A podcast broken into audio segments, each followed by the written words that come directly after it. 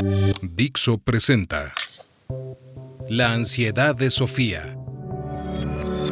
Dixo is back.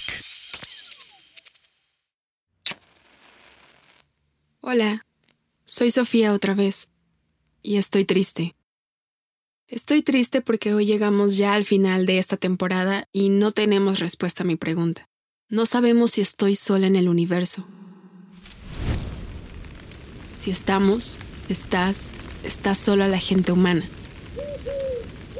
Pero bueno, estamos aprendiendo un montón de cosas importantes por el camino. Cosas fundamentales en el sentido de que están en los fundamentos de la naturaleza y de la realidad y que vamos a ir usando en las siguientes temporadas. Más lo que te traigo hoy, claro. Entre todo eso, ya vimos las probabilidades de que aparezca vida simple en el cosmos, de que llegue a ser compleja e inteligente, de por qué la pregunta de dónde está todo el mundo aún no tiene en realidad mucho sentido. Y ahora toca seguirle con ¿Han venido? ¿Eso de los ovnis es real? ¿Hemos contactado alguna vez o son todo delirios, fraudes y confusiones? Bueno, lo primero, como sé que me lo van a decir los de siempre. OVNIs obvio que hay, o sea, objetos voladores no identificados. Todo objeto que vuele o parezca volar y no haya sido identificado es un ovni. O ni siquiera objetos, Basta con destellos, brillos, luces, espejismos. Pero vamos a dejarnos de jueguecitos. Cuando la gente habla de ovnis o de UFOs, está claro que se refieren a naves extraterrestres rondando por aquí o cosa parecida. Ok, veamos las posibilidades. Bueno, en primer lugar, ya sabes, tenemos ese pequeño problema de las distancias cósmicas. Seguro que lo sabes de sobras, pero te lo recuerdo. En el universo casi todo está muy lejos. Eso se traduce en dos cosas. Larguísimos tiempos de viaje y enormes cantidades de energía para recorrerlas y que se note. Porque, por ejemplo, con la nave más rápida que hemos creado aquí, hasta ahora costaría entre 6.000 y 7.000 años llegar al sistema solar más próximo, o sea, a Próxima Centauri.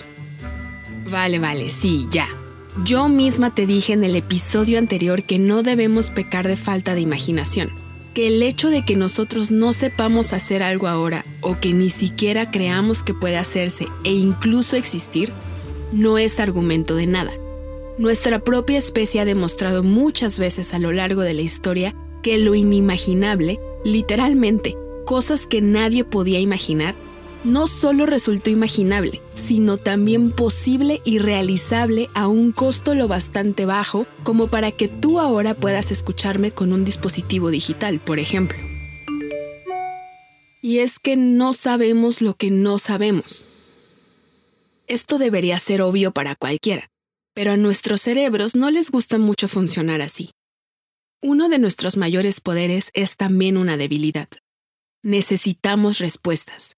Cuando no podemos tener respuestas, tendemos a inventarnos toda clase de leyendas y mitologías para hacernos sentir que las tenemos. Y cuando por fin las tenemos realmente o tenemos unas cuantas, nos aferramos a ellas y nos cuesta mucho pensar más allá, al menos a niveles revolucionarios. En ocasiones, hasta nos excusamos con géneros creativos como la ciencia ficción para explorar aquellas cosas que no pueden ser. Esto no quiere decir que tengamos que dar por buena la primera idiotez del primer chiflado que pase por ahí a contarnos su cuento, ¿eh? Todo lo contrario. Nos obliga a hilar sumamente fino, a pedir explicaciones, demostraciones y pruebas de la idea grande y luego de cada minúsculo detalle, y después otra vez, hasta que las sombras de la duda empiecen a disiparse. Ninguna historia de ovnis o de visitas extraterrestres en general ha superado esta necesaria exigencia. Tú ya lo sabes, siempre es el mismo cuento. Alguien dice que vio algo. En el mejor de los casos, alguien vio algo.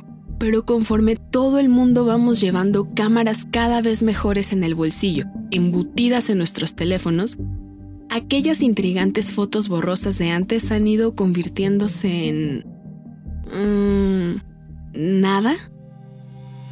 Piénsalo. En un mundo con cada vez más cámaras y más sofisticadas y sensibles, tanto en la Tierra como en el cielo, esas oleadas de imágenes ovni de los tiempos de nuestros papás y nuestros abuelitos se han disipado mayormente. Cualquiera podría pensar que nunca estuvieron ahí o eran artefactos o engaños solo posibles en otros tiempos más primitivos, ¿no? Pero claro, esto no demuestra nada. La ausencia de pruebas no es prueba de ausencia. Y ese rollo a mí no me va mucho, pero ahí está. Lo que sí me resulta más fácil de imaginar es una ausencia de motivos. Te cuento. Con esto me pasa lo mismo que con las películas esas de invasiones extraterrestres de ciencia ficción. Invaders from Mars.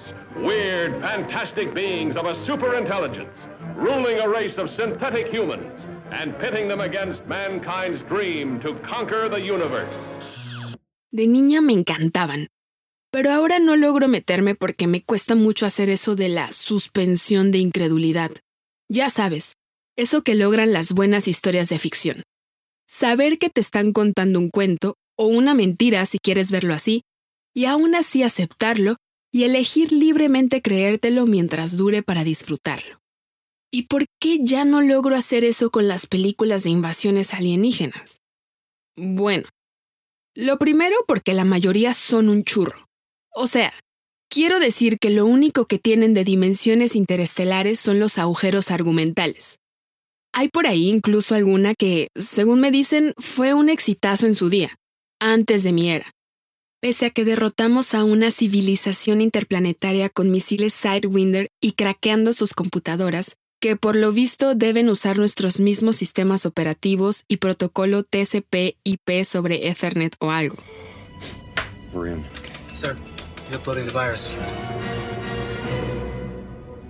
The virus is in. Pero incluso con las mejores, me falta un motivo, un móvil. Ya sabes, como en los delitos. Veamos. Ahí tenemos a esa civilización interestelar súper avanzada que puede viajar decenas, cientos, miles o millones de años luz en tiempos, digamos, razonables. Para lograrlo, obvio, usan esa ciencia y tecnologías que por aquí no podemos ni imaginar, porque sería como imaginar la radio o el radar antes de las ecuaciones de Maxwell, o el láser antes de la mecánica cuántica. Y resulta que pierden su tiempo y recursos en venir a invadirnos. A nosotros. ¿Para qué? ¿Qué hay exactamente en la Tierra que justifique venir a invadirnos y que no puedan encontrar por el camino en otros mil sitios? Lo que pasa es que somos una panda de arrogantes que seguimos creyéndonos los amos o amas. Algo así como que el universo está aquí para que existamos o que gira a nuestro alrededor como se pensaba antes de Copérnico o algo. Tonterías y delirios de grandeza. El único interés que puede suscitar la Tierra para extraterrestres es el interés científico de estudiar otro mundo con vida compleja, si es que tienen tales inquietudes. Y a mí no se me ocurre nada más. ¿A ti? Ok, vale, de acuerdo. Eso significa que habría al menos un motivo no para invadirnos, pero sí para acercarse a estudiar esto. Bueno, a menos que te creas lo del bosque oscuro que ya desmontamos en el episodio anterior. Pero es que incluso en un escenario bosque oscuro, y viendo cómo va nuestra propia tecnología armamentística, no cabría esperar visitas o invasiones de ningún tipo, sino una devastadora andanada de armas aniquiladoras que jamás veríamos venir. Igual que los indígenas sentineleses, tampoco verían llegar nuestros misiles de crucero furtivos con ojiva termonuclear si de algún modo decidiéramos que nos suponen una amenaza presente o futura y decidiéramos destruirlos porque el diferencial científico-técnico entre una civilización interestelar y la nuestra debe andar por ahí o más. Pero mira, al menos nos ha quedado un móvil, un motivo, el interés científico. O sea, pasarse por aquí a ver cómo somos y qué tal nos va desde cerca. Aunque a lo mejor les interesan en realidad las orcas y los delfines, mucho más fascinantes. Sea por lo que sea, imaginemos que mantienen un, digamos, grupo de estudio de la Tierra in situ. Es decir, bajando de tentáculos a Tierra o al menos surcando la atmósfera terrestre. Lo cual nos lleva a otro problema que la ufología cincuentera, sesentera y setentera tampoco se podía imaginar, porque no existía para ellos. Los aparatos furtivos. Eso que algunos llaman invisibles. Aunque todos los aparatos furtivos se basan en una teoría que desarrolló un científico soviético allá por 1962, no fue hasta 1971 que un ingeniero gringo la leyó y se percató de que con ella y muchas computadoras y dinero podían hacer aviones invisibles de esos. No, tampoco tiene nada que ver con las alas volantes nazis ni nada de esas que se oyen a veces por ahí. Para hacer un vehículo furtivo de verdad que no sea un submarino, dependes del sutil control sobre las ondas de borde que te da la teoría de la difracción del soviético ese. Un tal Piotr Ufintsev. El resto son casos de sonó la flauta por casualidad. Ok, así que tenemos a un genio soviético de la física y un brillante ingeniero gringo que lo leyó y sacó las cuentas.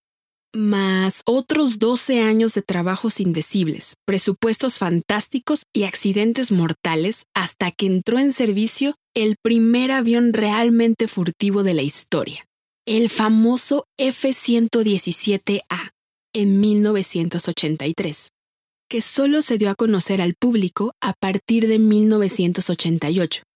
La forma multitriangular del jet garantiza que las señales de radar del enemigo reboten lejos y no de regreso a él, haciendo hacia el avión invisible. Aunque para entonces, al menos en el mundillo científico y aeronáutico, ya corrían toda clase de rumores sobre aeronaves invisibles o al menos muy difíciles de detectar por radar y también en el infrarrojo. ¿Y esto a qué viene aquí ahora? Pues viene a que la edad dorada de los platillos volantes y la ufología se lo perdieron. Esa edad dorada va más o menos desde los años 50 a los años 70 del pasado siglo.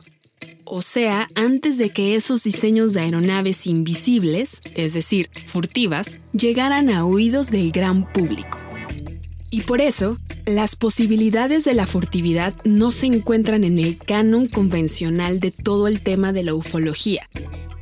Los ovnis, las visitas extraterrestres y demás. Es otra de esas cosas que no eran imaginables en su tiempo. Lo que hay son añadidos posteriores, que dificultan mucho todo el asunto. Porque mira, si una supercivilización interestelar decide venirse a pasear por aquí, pero no quieren dejarse ver, resulta difícil imaginar que no puedan ocultarse por completo a nuestros ojos y sensores usando tecnologías furtivas milenios más avanzadas. De nuevo, es como si mandáramos drones furtivos en medio de una noche sin luna a estudiar a esos aborígenes de la isla Sentinel del Norte con nuestros sensores más avanzados ni olerlos. Y si a la tal supercivilización estelar le da igual si la vemos o no, entonces tampoco se explica que los presuntos avistamientos ovnis sean siempre tan escurridizos. Simplemente no harían ningún esfuerzo por ocultarse y serían obvios por sí mismos aunque no tengan interés en manifestarse ni en pedirnos que los llevemos a presencia de nuestros jefes ni nada de eso tan solo estarían ahí haciendo sus cosas, que muy probablemente ni entenderíamos. Igual que la gente sentinelesa en cuestión, tampoco entendería la mayor parte de lo que hacemos el resto. La pura verdad es que todo esto de las visitas extraterrestres no tiene mucho sentido en cuanto le das dos vueltas en profundidad. Luego también tenemos el problema de la ausencia de cualquier clase de artefacto extraterrestre artificial o sus trazas. No hemos encontrado absolutamente ninguna en ningún lugar del planeta Tierra hasta ahora, ni tampoco en lo poco que llevamos visitado en la Luna, Venus, Marte y esos sitios.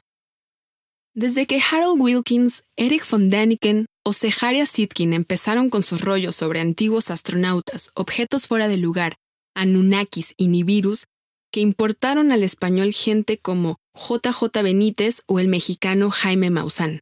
Pues un par de generaciones después, y revisado todo ello por arriba y por abajo, no queda nada que no hicieran manos humanas demostrablemente y exista. Desde las pirámides de Egipto hasta las líneas de Nazca, desde el mecanismo de Anticitera al sarcófago de Pacal o el pilar de hierro de Delhi, ha quedado totalmente claro que todo fue realizado por hábiles manos humanas, y a veces no tan hábiles. Porque si echas un vistazo por la contornada, dejaron unos dedazos que hoy en día las autoridades te obligarían a remediar. El caso de las famosísimas pirámides egipcias de Giza es paradigmático. Tanto misterio, tanto misterio sobre cómo llevaron todo hasta un lugar tan lejano y lo levantaron y tal, y resulta que están en el mismísimo cementerio pegado a la antigua capital imperial, a menos de 9 kilómetros del Nilo, que permite mover grandes cargas en barcazas. Y como salgas de la pirámide de Kefren y camines 200 metros sin preocupaciones, te caes a la gigantesca cantera de donde sacaron las piedras para hacerlas todas y te partes el alma. No muy lejos, en Tura, hay otro montón de canteras de donde sacaron la piedra caliza más fina para recubrirlas y que quedaron preciosas. En todas ellas siguen viéndose claramente las marcas que dejaron las herramientas de los canteros y señales de los arquitectos o ingenieros. Absolutamente todos los objetos artificiales que conocemos son obra de las manos humanas.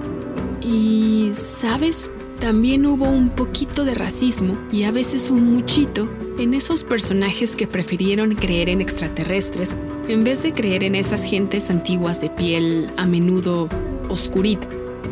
Para Latinoamérica, particularmente, ha habido también toda clase de intentos de achacar las obras de las grandes civilizaciones precolombinas a toda clase de seres superiores que no fueran esos indiecitos ignorantes.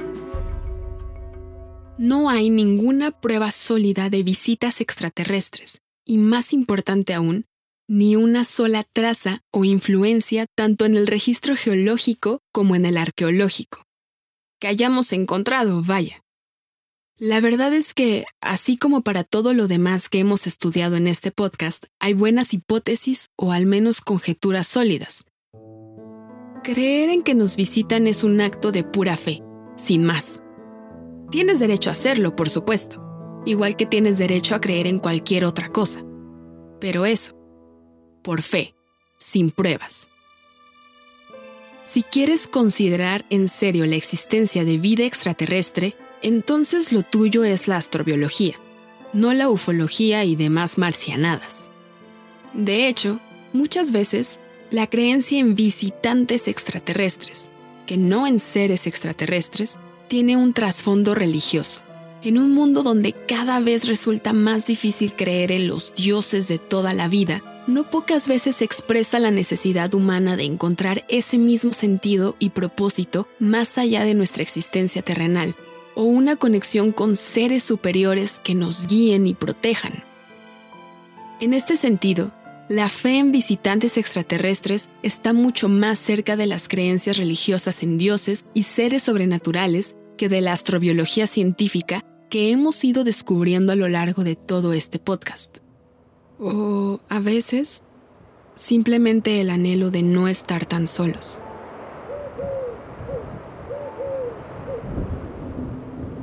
Y sí, ahora me voy a seguir investigando unas semanitas. Pero no te preocupes que no vas a deshacerte de mí tan fácil. Ya que a esta ansia mía no le hemos podido dar respuesta, pronto volveré con otras de las que sí sabemos más. Como, por ejemplo, dónde estamos, de dónde venimos, a dónde vamos, quién o qué somos y por qué somos lo que somos. Así que por favor te pido un par de semanas o tres para regresar con mis ansiedades. La ansiedad de Sofía.